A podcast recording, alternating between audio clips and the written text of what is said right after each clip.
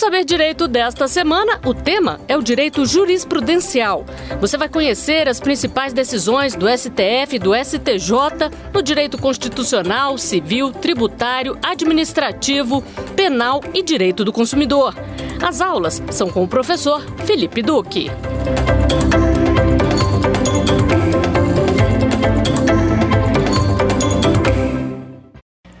Olá, queridos amigos de TV Justiça. Uma grande satisfação estar aqui com você na nossa aula número 5, Direito Jurisprudencial. Hoje nós vamos tratar sobre temas como direito penal, constitucional, também administrativo, que envolvem a jurisprudência do STF e do STJ, temas que impactam o nosso dia a dia e que você, como operador de direito ou conhecedor também das decisões do STF e do STJ, precisa entender para saber aplicá-las. Eu me chamo Felipe Duque, sou professor né, aqui no Saber Direito e também com o trabalho como procurador da Fazenda Nacional e já trabalhei como assessor de desembargador no Tribunal de Justiça de Pernambuco. Possuo mestrado também em Direito Político e Econômico. E uma satisfação imensa estar com você hoje, nossa quinta aula, para a gente fechar não só né, com chave de ouro, mas fechar principalmente sabendo das principais decisões do STF e do STJ. Então vem comigo, senta, toma uma água, um café, um chá e vamos começar aqui logo, professor, porque eu não gosto muito de conversinha, não, eu gosto de conteúdo e é isso que importa. Vamos lá. Pessoal, de início, eu quero trazer com você um tema muito relevante que envolve o direito constitucional. Ou seja, o STF ele trouxe esse tema do, da possibilidade ou não de ter um acordo na chamada ADPF. O que é isso, né, professor? Arguição de descumprimento de preceito fundamental. A ADPF Dentro do controle de constitucionalidade, o STF tratou desse tema na DPF 165 do Distrito Federal. entenda a lógica, entenda a lógica. No controle de constitucionalidade, queridos amigos, é um instrumento muito importante no direito brasileiro. O que é que isso faz, em síntese? É um, um instrumento capaz de expurgar normas que sejam contrárias ao ordenamento jurídico, sejam contrárias, portanto, à Constituição Federal. Ou seja, imagine, portanto, que é, um determinado município ou um determinado estado ele crie uma legislação dizendo o seguinte: olha, é possível que haja a censura prévia no meu estado, no meu município. Ou seja, antes de alguém divulgar uma informação, eu posso simplesmente vetá-la, eu posso simplesmente falar, oh, você não vai ao ar, antes mesmo dela ir. E isso vai frontalmente de encontro ao que nós tratamos na nossa aula número 1. Um.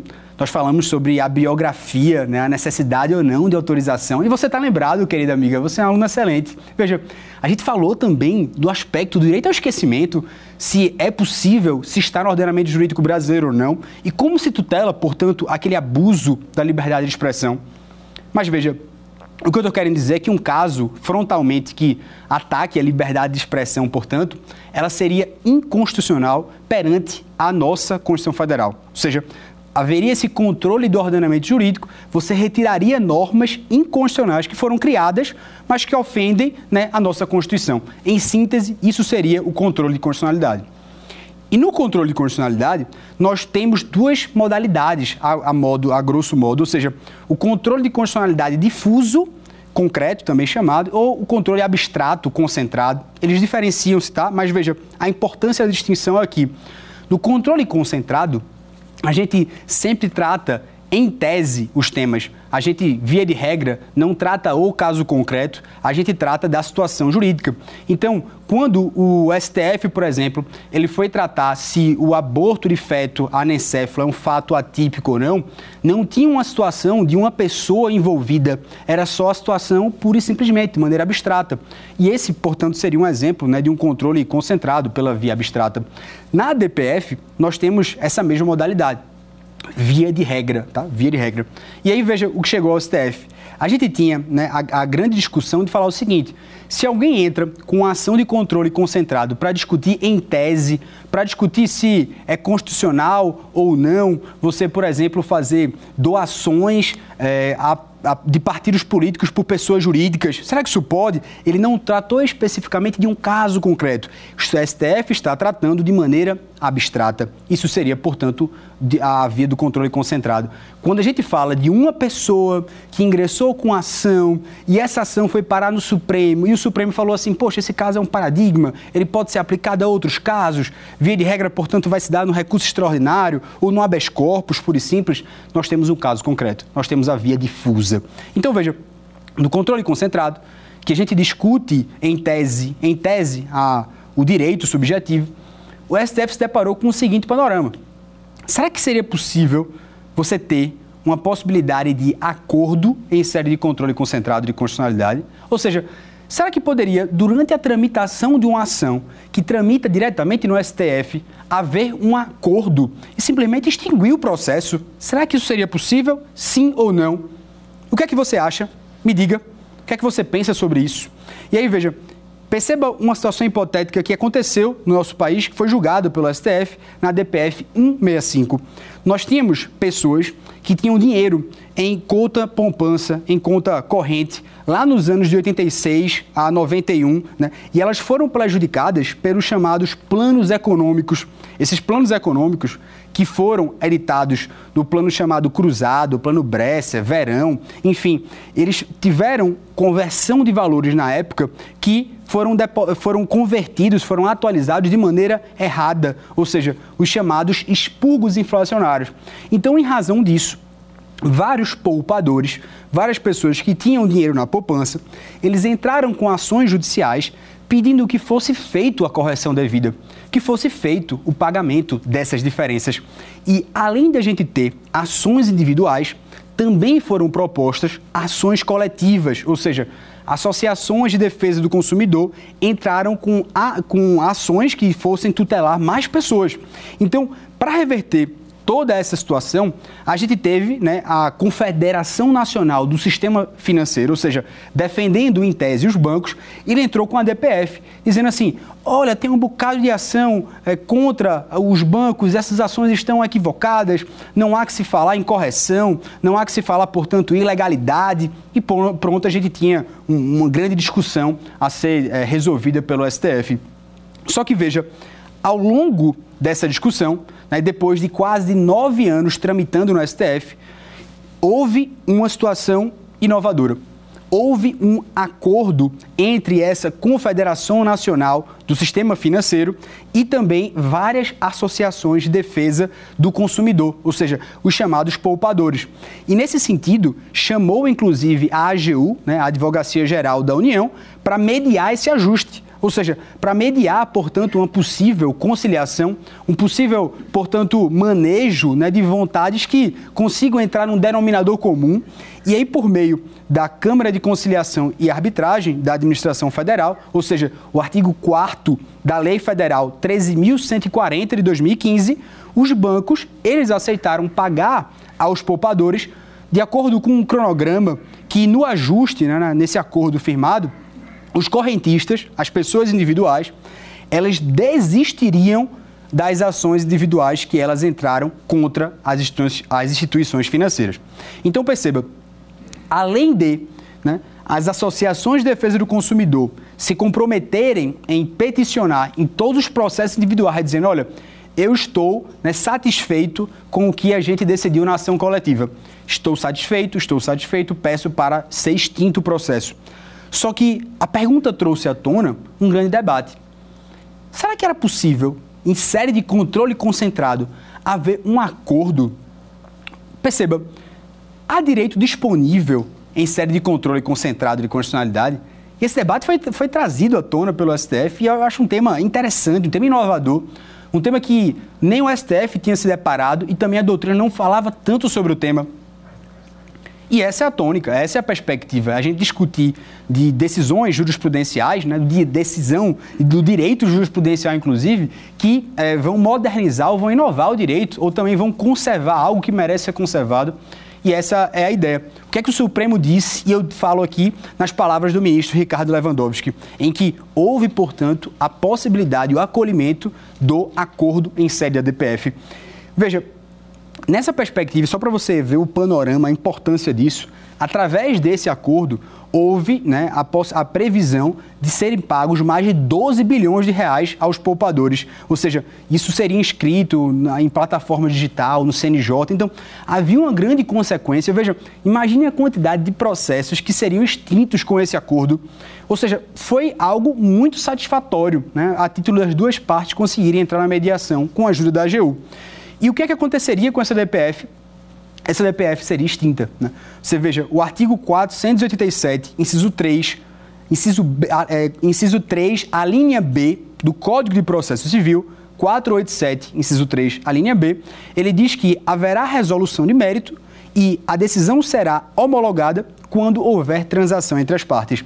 Então, apesar de a gente ter uma resolução na DPF que, portanto, é, admite a extinção, né, houve uma grande pergunta. Supremo, será que é possível você ter um acordo em série de ação de controle concentrado? E aí a primeira pergunta que se faz é o seguinte: poxa, será que é possível né, que associações elas façam acordos judiciais até em ação civil pública? E o STF falou assim: vamos lá, primeiro ponto. Não é possível né, que haja acordo em série de ação civil pública. Por quê? Há uma vedação expressa na Lei de Ação Civil Pública. Isto é, a Lei 7.347 de 1985, ela prevê de maneira expressa né, que, no seu artigo 5 parágrafo 3 os órgãos públicos eles podem né, realizar acordos, mas não há associações. Órgãos públicos, perceba, artigo 5 parágrafo 6 Professor, como é que então as associações, se elas não podem realizar acordos em série de ação civil pública, por que, que ela poderia realizar em série ADPF? Esse questionamento ele é muito válido e é muito útil. E o que é que o relator, ministro Ricardo Lewandowski, falou?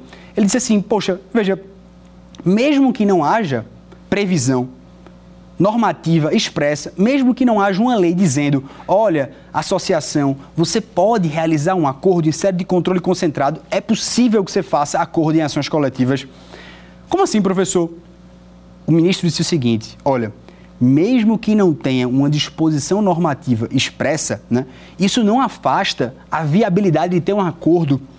Isso porque a existência de você ter a previsão até que um órgão público faça um acordo, ou seja, veja, se um órgão público pode fazer um acordo, por que, que um órgão privado não poderia?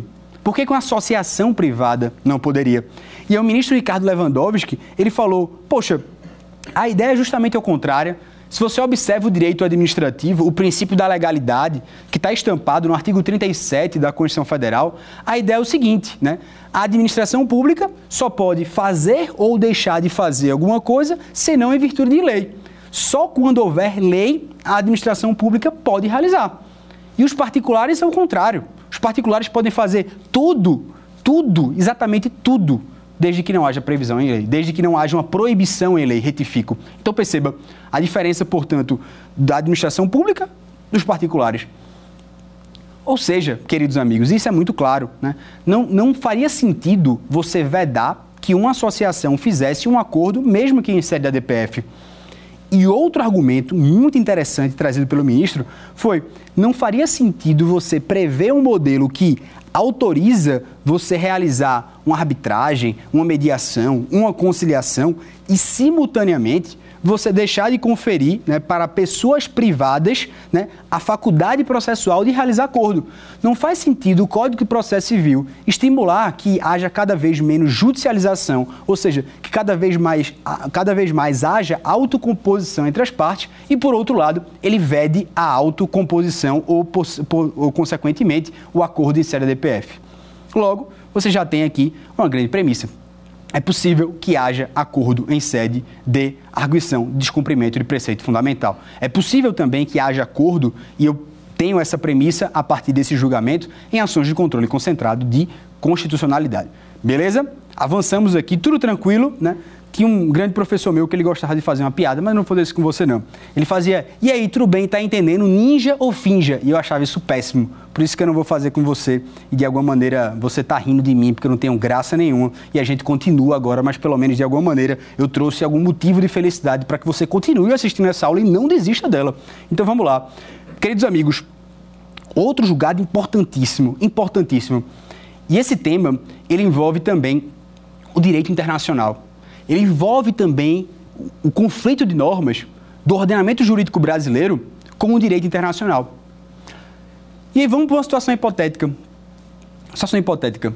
Você está viajando, está na Europa, está em outro país que não seja território nacional. E quando você está nesse sentido, você tem a sua bagagem extraviada. Você chega no território, você chega lá e fala assim: Poxa, agora eu vou tomar um banho, vou no hotel e vou aproveitar a cidade. Só que quando você vai no aeroporto, a sua bagagem não veio.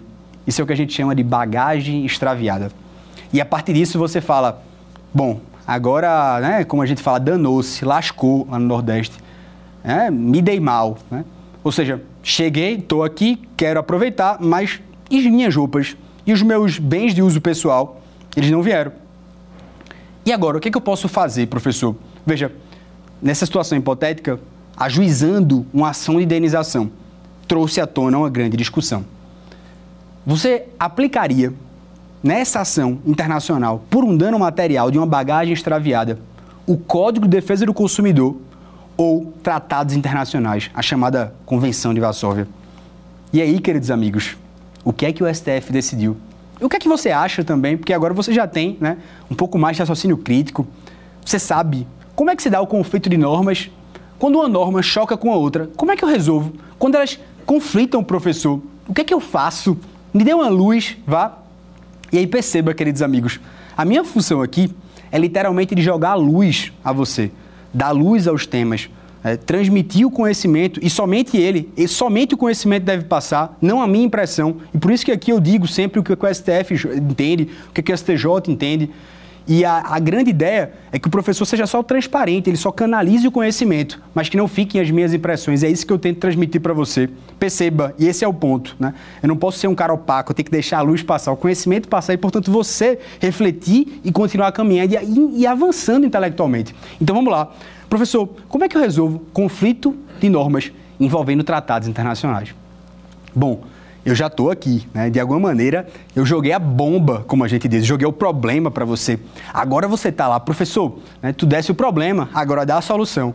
Tu desse o contexto, agora me dá a resposta. Você né, me deu a mão, agora me dá o braço. Calma, eu vou te dar né, os preceitos necessários para que você caminhe. A árvore continua dando frutos, ainda que ninguém os coma, ainda que ninguém os veja. E assim a gente segue na vida, né? A gente continua fazendo o que a gente faz, independentemente se estão olhando para a gente, independentemente se estão vendo os nossos resultados, a árvore continua dando frutos. Ainda que esteja chovendo, ainda que ela esteja lá no outro lado, ainda que os frutos não formem um belo bolo, que não seja, portanto, uma grande torta de maçã, a árvore continua dando frutos. E assim também é o trabalho né, no STF e no STJ, ainda que você não continue vendo os temas, eles estão sendo analisados à luz do direito. E percebe Perceba esse ponto, como é relevante. Olha só, a gente tem o caso de um transporte aéreo internacional.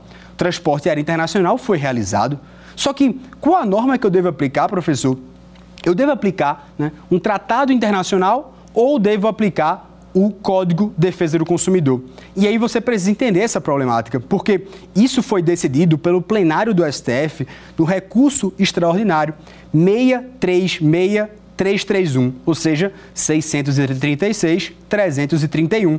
Foi um tema, portanto, também de repercussão geral. Então a gente tinha justamente uma situação dessa hipotética, né? Alguém que, sei lá, vai passar a lua de mel e aí quando chega em outro estado, a bagagem não vem. E aí o que acontece? Só pode entrar com ação de danos materiais porque perderam a bagagem, a bagagem foi extraviada. E aí a pessoa falou assim: "Poxa, na minha bagagem, professor, ela tinha sei lá, professor, ela tinha mais de 50 mil reais, porque tinha tanta coisa de valor ali, professor. Eu estou falando de valor mesmo. Eu nem falo de coisas que, enfim, né, tinham lá que eram sentimentais, professor, mas em danos materiais tinha cerca de 50 mil reais. Então a pergunta que você faz é o seguinte: você entra com ação indenizatória, uma ação de 50 mil reais de danos materiais. Beleza, tudo bem. Só que você sabe que a Convenção de Varsóvia, a Convenção de Varsóvia, portanto, que é feito mediante tratados internacionais, ela tem uma tese chamada da indenização tarifada. Professor, que danado é indenização tarifada? Veja, a indenização tem uma tarifa, tem uma tarifa máxima. Ou seja, o valor de todos os produtos contra essa empresa, pode ser até uma empresa internacional, imagina uma companhia aérea que não seja sediada no Brasil, mas que faça voos internacionais, ela, portanto, né, ela, você pleiteou 50 mil reais. Mas ela dirá, olha, na Convenção de Varsóvia, que é um tratado internacional que foi assinado pelo Brasil, há lá um valor colocado como teto máximo para danos materiais. Ou seja, diz a convenção que ela estipula um valor máximo para que o transportador ele seja obrigado a pagar caso haja uma responsabilidade civil justamente decorrente desse transporte aéreo internacional. Ou seja, isso é o que a gente chama de em princípio da indenizabilidade tarifada ou restrita. Ou seja, a gente tem um valor máximo, a gente tem um valor restrito. Então, se você tem um extravio de bagagem, por exemplo, a convenção determina que um transportador ele só pode ser obrigado a pagar uma quantia máxima, sabe de quanto? R$ 4.500. R$ 4.500, queridos amigos. Então, não se pode passar desse teto de R$ 4.500. Então, diante desse caso, nós temos um conflito entre normas. Por enquanto que o Código de Varsóvia traz o princípio da indenizabilidade tarifada, ou seja, restrita, ou seja, um valor máximo que se pode pagar para danos materiais, qual seja R$ 4.500, o Código de Defesa do Consumidor ele não estipula um valor máximo. Ele diz que a reparação deve ser integral, ou seja, os danos materiais devem ser suficientes para reparar todo o dano que você sofreu.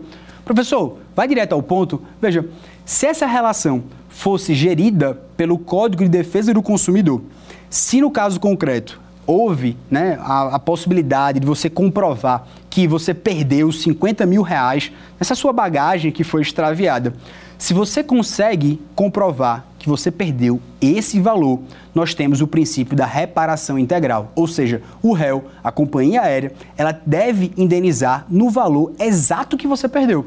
Ou seja, os danos materiais obedecem no direito brasileiro o princípio da reparação integral. E no Código de, Defesa, e no Código de Varsóvia, na Convenção de Varsóvia, a gente tem um valor máximo, né? ou seja, tarifado. Qual deve prevalecer? Como deve ser esse conflito entre normas? Bom, então a gente já tem um caso concreto, nós já temos né, uma avaliação que deve ser feita, nós temos duas leis que poderiam ser aplicadas a esse caso. E agora, professor, o que é que eu faço? O que foi que o STF fez? Antes disso, eu quero conversar com você um tema importante. Veja, primeiro, direto ao ponto, professor. O que, que o STF decidiu? O Supremo decidiu que deve prevalecer a Convenção de Varsóvia. Ou seja, em caso de extravio de bagagem ocorrido num transporte internacional envolvendo um consumidor, você aplica o CDC ou aplica a indenização tarifada prevista na Convenção de Varsóvia de Montreal. Aplico a Convenção de Varsóvia. Aplico, portanto, as convenções internacionais. E isso, portanto, foi feito é, com base num raciocínio jurídico. Professor, que raciocínio é esse? Porque se eu só dissesse para você o que deve ser feito, o que foi decidido, você sabe, mas você não compreende o porquê. Você não liga os pontos do futuro. E esse é, é o tema interessante. Por que, que prevalece as convenções? Por que, que prevalecem os tratados internacionais? Segundo o STF, a nossa Constituição Federal de 1988, ela determinou que, em matéria de transporte internacional, você deve aplicar as normas previstas em tratados internacionais. Como assim, professor? Veja, dê uma olhada rapidamente no artigo 178 da Constituição Federal. O artigo 78 da Constituição Federal, ele vai justamente falar sobre a questão da ordenação dos transportes, sejam aéreos, aquáticos e terrestres, que envolvem, portanto, um transporte internacional. E ele fala o seguinte: olha, quando houver um transporte internacional, você tem que observar os acordos que são firmados pela União. Porque perceba, imagina se você não tem um, um tratado é, internacional sobre isso. Qual lei você deve aplicar? A lei do Brasil, a lei, portanto, do país que você chegou, né, que você desembarcou. Então perceba que para que não haja um choque de normas, existem tratados internacionais sobre temas comuns que envolvem, portanto, esse tráfego, seja aéreo, seja aquático e seja terrestre. Isso está previsto no artigo 178 da Constituição Federal. E aí, professor, a gente chega num ponto interessante, né? Porque o STF ele afastou o Código de Defesa do Consumidor. Ele falou: olha, eu sei que tem essa regra no CDC, mas você não vai aplicar o CDC. Você vai aplicar a Convenção de Varsóvia. Mas, professor, quem é que deve prevalecer? Como é que dá? Como é que se faz essa interpretação quando a gente tem um choque entre normas? quando a gente tem dispositivos, portanto, que conflitam entre si. E esse ponto é muito interessante, porque ele envolve tanto o direito civil, previsto na lei de introdução às normas de direito brasileiro, como também isso toca no direito constitucional. E aí eu, veja, esse ponto é interessante, porque os critérios para que você resolva, isso é chamado de antinomia jurídica. Né? Quando nós temos um conflito entre normas, perceba esse ponto, ele é muito relevante, não só para esse caso, para sua vida, para sua vida, viu? Olha, conflito entre normas. Uma norma fala A e essa norma também fala B. E elas falam sobre o mesmo caso. Você pode aplicar A, você pode aplicar B. O que, é que eu devo fazer, professor? Qual norma deve prevalecer? E nesses casos, chamamos de antinomias jurídicas. Antinomias são é, contradições, são contraposições. E, de alguma forma, o Código Civil, né, a doutrina civilista, ela fala, olha, nós poderemos ter é, uma antinomia jurídica de primeiro ou de segundo grau e aprofunda muito, mas vamos lá. Em síntese, você pode aplicar três critérios de resolução quando há conflito entre normas. Perceba, muito interessante, tá? Quando você tem o primeiro conflito entre normas, seja uma norma que fala, você faz a situação A nesse caso, aqui nesse mesmo caso você faz a situação B. Primeira situação, você pode resolvê-las pelo critério da hierarquia. O que é isso, meus queridos amigos? Hierarquia, professor. A hierarquia diz que uma norma, portanto, que seja hierarquicamente superior, ela prevalece em detrimento da outra. Nesses dois casos, imagina, portanto, que a gente tem um choque entre duas normas, mas essa norma, ela é a Constituição Federal. Essa norma é o Código Civil. Qual delas deve prevalecer? Pelo critério hierárquico, deve prevalecer a Constituição Federal. Logo, eu vou aplicar essa norma, porque ela é hierarquicamente superior. Show de bola, entendi, filé. Só dei o ouro para você, como a gente diz, dei o ouro, né? E veja, segunda, segundo critério para diferenciar antinomia jurídica, conflito entre normas. Você pode aplicar o critério da cronologia. Como assim, professor? Você pode aplicar uma lei mais nova em detrimento de uma lei mais antiga. Ou seja, essa lei foi editada em 2021, 22, essa lei foi editada em 1980. Então, a lei mais nova, ela se aplica em detrimento da lei mais antiga. E além disso, fala-se no critério da especialidade. O que é isso, professor? Critério da especialidade. Veja, imagina aí, portanto, uma situação envolvendo o Código de Defesa do Consumidor. E na, no Código de Defesa do Consumidor, ele fala, portanto, de um dispositivo expresso que tutela o direito do consumidor. Agora imagina que o Código Civil ele também fala do direito do consumidor. Ele também diz expressamente de algo que verse sobre o consumidor. Perceba, se essas duas normas conflitam entre si, qual é a lógica? Pelo princípio da especialidade, deve prevalecer a norma que for mais especial referente à situação trazida.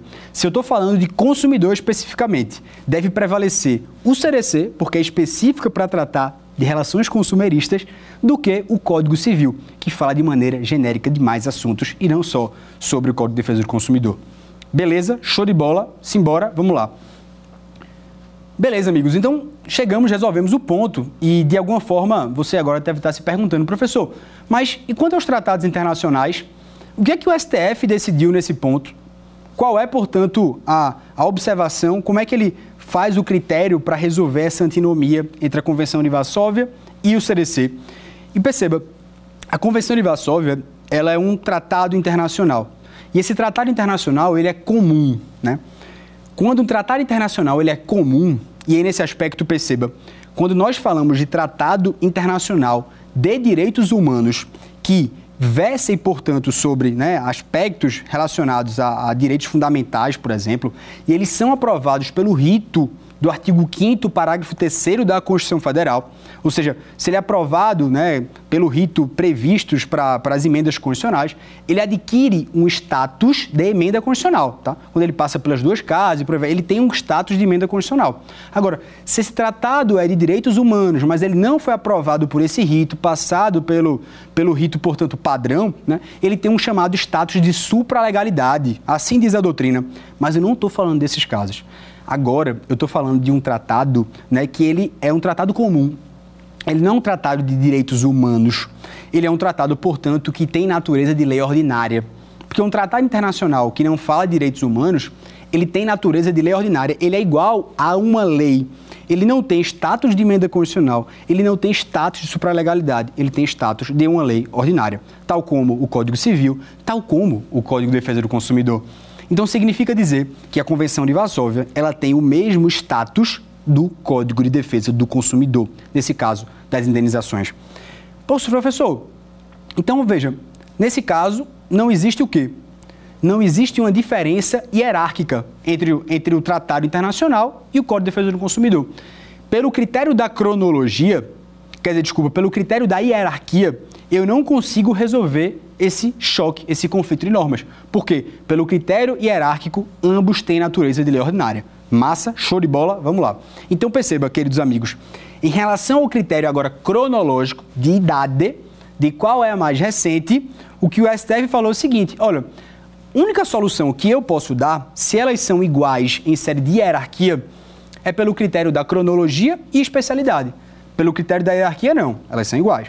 Agora, pelo critério da cronologia, eu estou vendo que os, esses tratados internacionais eles são mais recentes que o Código de Defesa do Consumidor.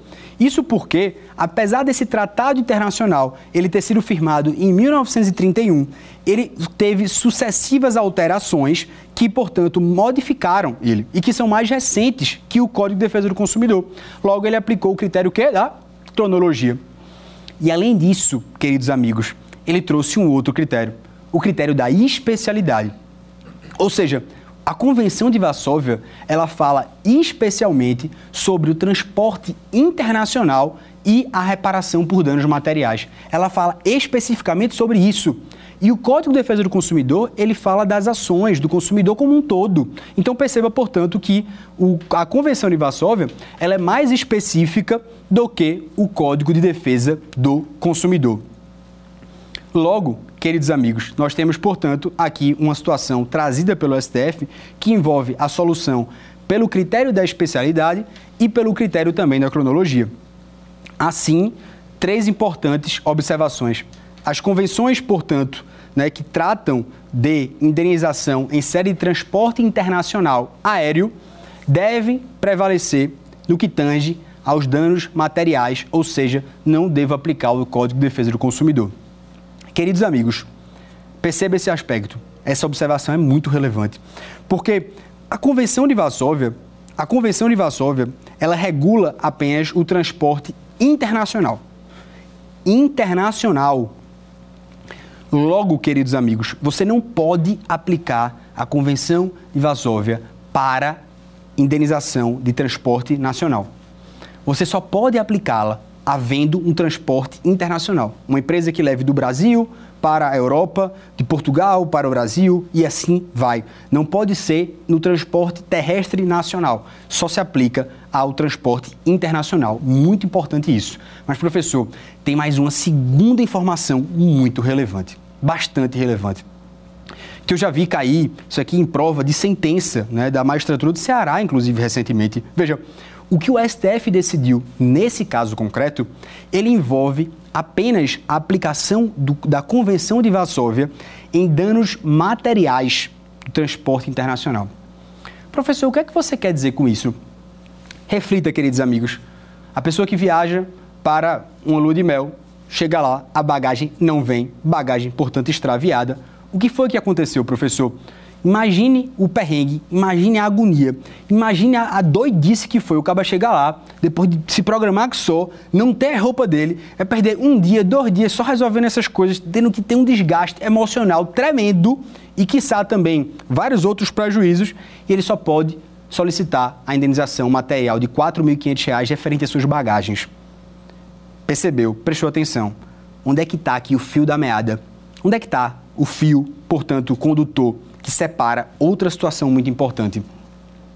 Meus amigos, a Convenção de Varsóvia só se aplica a transporte internacional no que tange aos danos materiais. Ou seja, professor, nessa mesma situação, a pessoa que viajou para fora, que teve um abalo emocional tremendo, profundo, que houve danos, portanto, extra-patrimonial, Danos, portanto, professor, que são de difícil é, quantificação, assim como diz o ministro Paulo Tassi Sanseverino, ministro do STJ, que fala que na quantificação dos danos morais é uma coisa dificílima. Você tem que aplicar um método né, muito relevante em que você vai ter que ver a jurisprudência e o caso concreto, um método equitativo para você valorar quanto de abalo aquela pessoa teve. Ou seja, não se aplica a Convenção de Varsóvia em indenização por danos morais no transporte internacional. E eu vou repetir para ficar mais claro.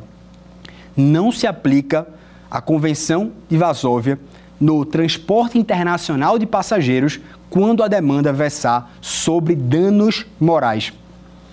Isso é muito relevante, queridos amigos, porque enquanto os danos materiais eles estão restritos a um teto máximo, nos danos morais não. Os danos morais serão regidos pelo Código de Defesa do Consumidor. Ele não tem, portanto, né, aquela, aquela limitação máxima. E eu acho que esse ponto é muito relevante né, e, portanto, ele não se aplica a danos morais. E aí, perceba, queridos amigos, essa questão né, da Convenção de Varsóvia, ela não se aplica tá, apenas ao extravio do dano de bagagem, tá? Ele envolve danos materiais, tá? Envolve danos materiais lato senso. E aí, portanto, esse tema é muito relevante, né? Porque a jurisprudência também do STJ, ela modificou o entendimento devido ao entendimento do STF, ou seja, devido à modificação do entendimento. E aí, por isso, eu cito aqui o recurso especial 673-048 do Rio Grande do Sul. Beleza? Queridos amigos, muito importante, né? Nós tratamos de temas aqui relevantes em série de direitos fundamentais, temas que envolvem o STF e o STJ. E agora também, de uma maneira tratando sobre direito à, vida privada, à intimidade, eu quis trazer um, à tona uma, uma, demanda muito específica e muito cara realmente a toda a sociedade brasileira. E esse tema ele foi trazido também de uma maneira inovadora pelo STF e envolve, portanto, uma predominância é, de interesse seu para você entender a razão de decidir, algo, portanto, da extensão dos direitos fundamentais, até onde eles podem ir. E veja, caso interessantíssimo, a gente tinha a, a, a gente tem a ideia, né? de que uma pessoa que seja caracterizada como transgênero, né? ou seja, transgênero é o indivíduo que ele possui característica física sexual distinta da sua característica psíquica. Ou seja, é uma pessoa que não se identifica com um critério biológico, né? Ou seja, a pessoa, ela sente que nasceu no corpo errado. O menino nasceu fisicamente como menino, mas ele se sente como uma menina. E nesse aspecto, portanto, o transgênero, ele tem um sexo biológico, mas ele se sente como se fosse do sexo oposto. E ele espera ser reconhecido e aceito como tal. Então, nessa mesma ideia, nós temos vários conceitos derivados, seja do transgênero, e a gente tem também o transexual, e a gente também, portanto, a perspectiva de identidade de gênero, temas, portanto, que estão afins dentro dessa temática.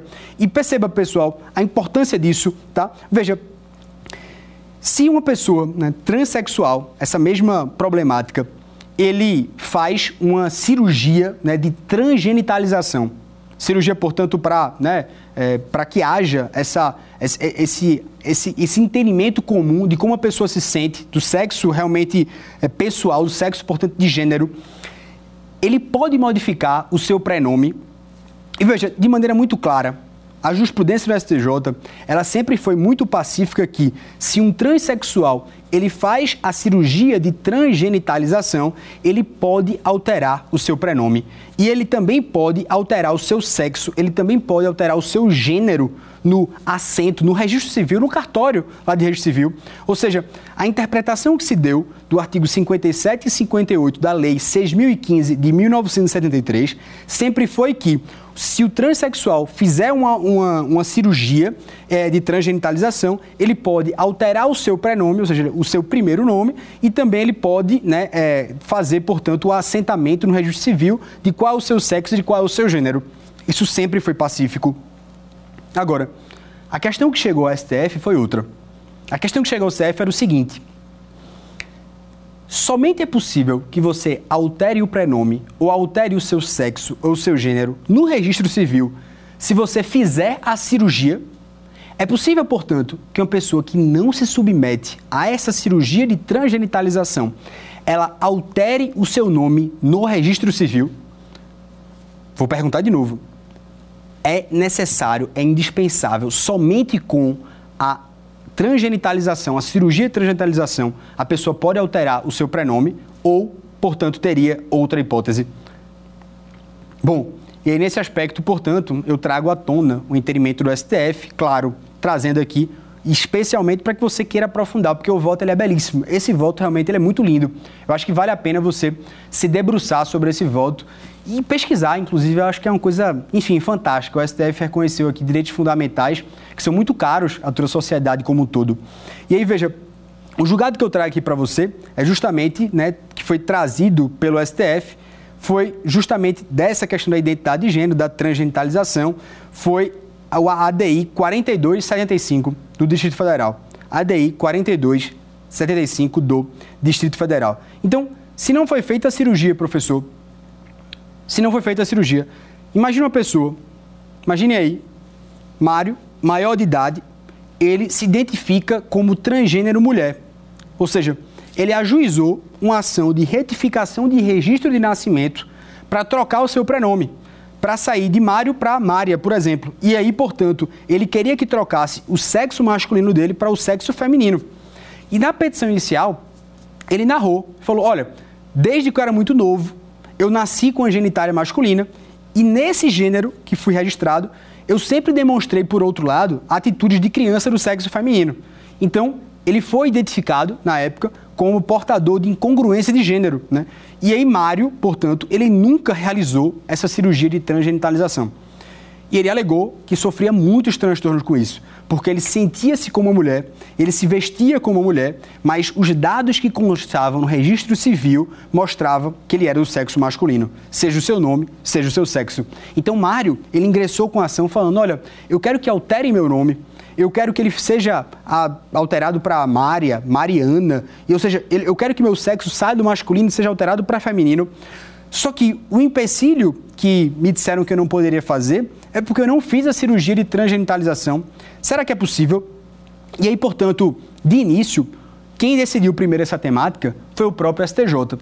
Antes do STF, nessa própria ADI que a gente citou, que foi a ADI 4275, o STJ no RESP 1.626.739, ele decidiu, portanto, que era possível, né? ou seja, é possível que você é, tenha né, o, o, direito seja conferido aos transexuais para que retifiquem, para que alterem o seu prenome, para que alterem o seu sexo, para que alterem o seu gênero no registro civil, de maneira que não seja condicionado a você exigir a realização da cirurgia de transgenitalização.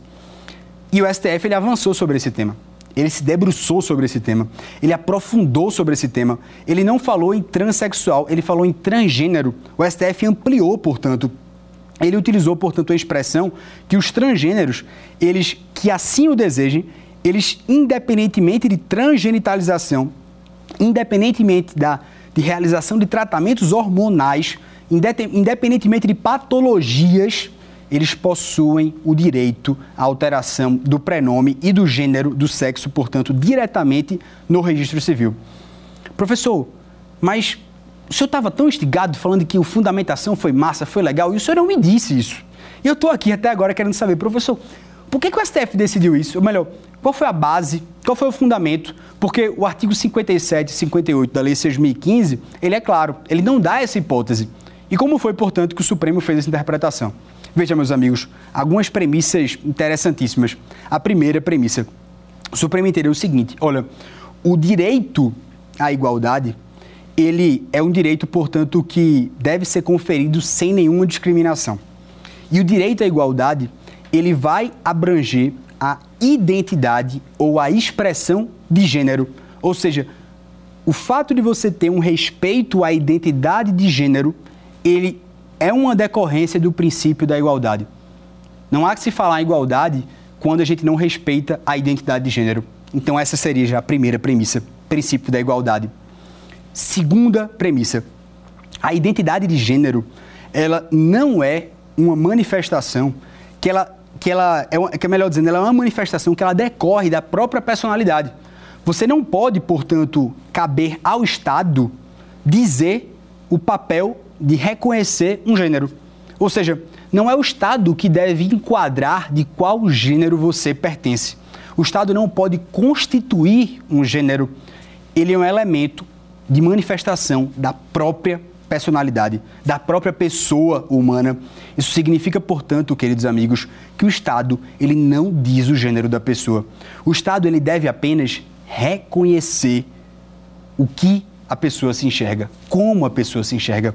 Isso foi belíssimo porque isso foi trazido do, do acordo do ministro Edson Fachin. Ele trouxe isso no seu voto e eu achei belíssimo. Ou seja, primeira premissa, direito à igualdade. Segunda premissa, a identidade de gênero, ela é um elemento de manifestação próprio da personalidade humana.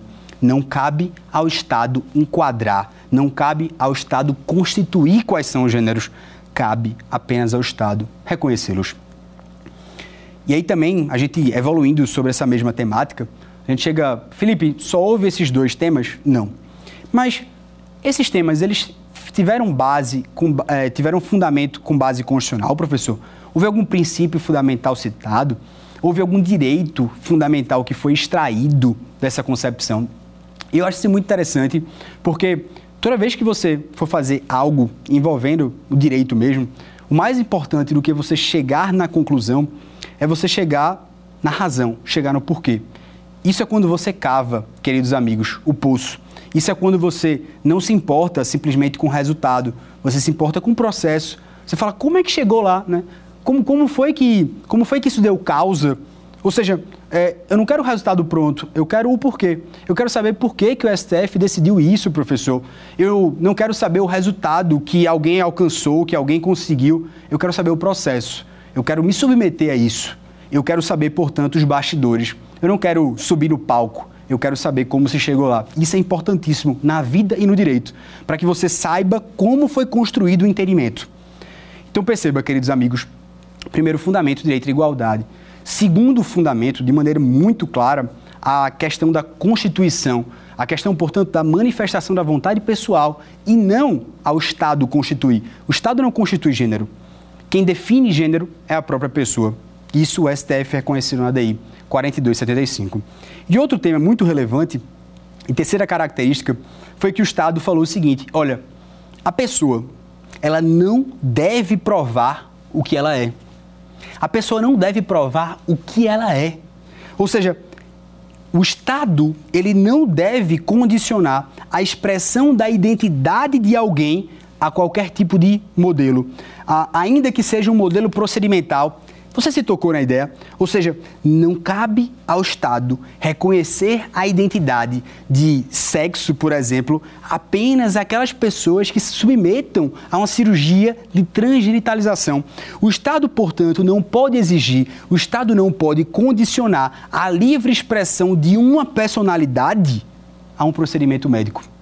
Não é possível que apenas com um laudo psicológico de alguém que sinta que é uma patologia, sentir-se de um sexo diferente do, do fato de que ela nasceu sexo biológico, isso não é uma patologia.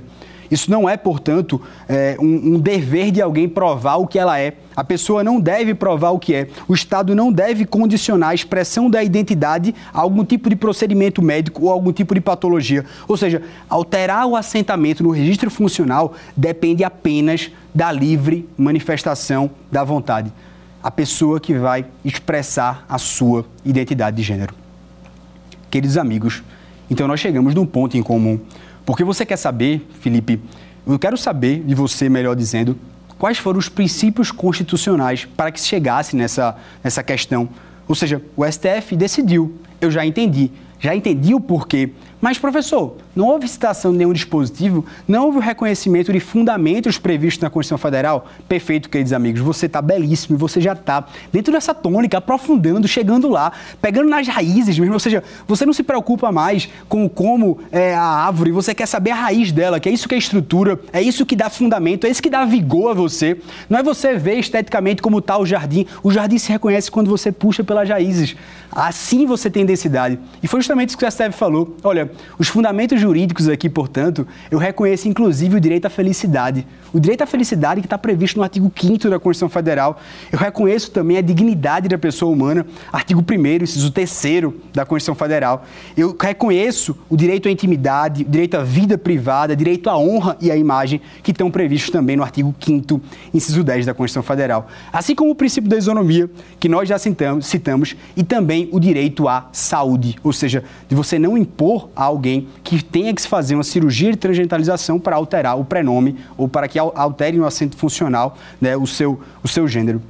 Isso também está previsto, queridos amigos, no Pacto São José da Costa Rica, tá? Também tem previsão no artigo 18, também no artigo 3 são fundamentos constitucionais é, dedicados, portanto, né, no voto do ministro Edson Fachin.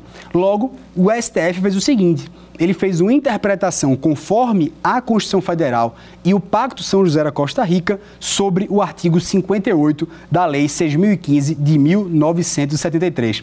Porque o artigo 58 ele diz assim: olha, o prenome ele será definitivo. O que se admite, todavia, é que você substitua ele né, por apelidos públicos notórios. Só que o STF fez uma nova interpretação e falou o seguinte: esse artigo tem que ser interpretado à luz da nossa Constituição Federal. E você exigir que alguém faça uma cirurgia ou outro procedimento para que altere o nome é contrário à dignidade da pessoa humana. Então, nesse sentido, nós concluímos aqui mais um julgado belíssimo, lindo, é uma coisa assim realmente de arrepiar, que vale a pena você ler a informação completa, colhida, portanto, do inteiro teor do voto. E eu chamo você aqui para nós fazermos, testarmos seu conhecimento e mais duas questões interessantes para ver o que você aprendeu da nossa aula de hoje. Vem cá, simbora.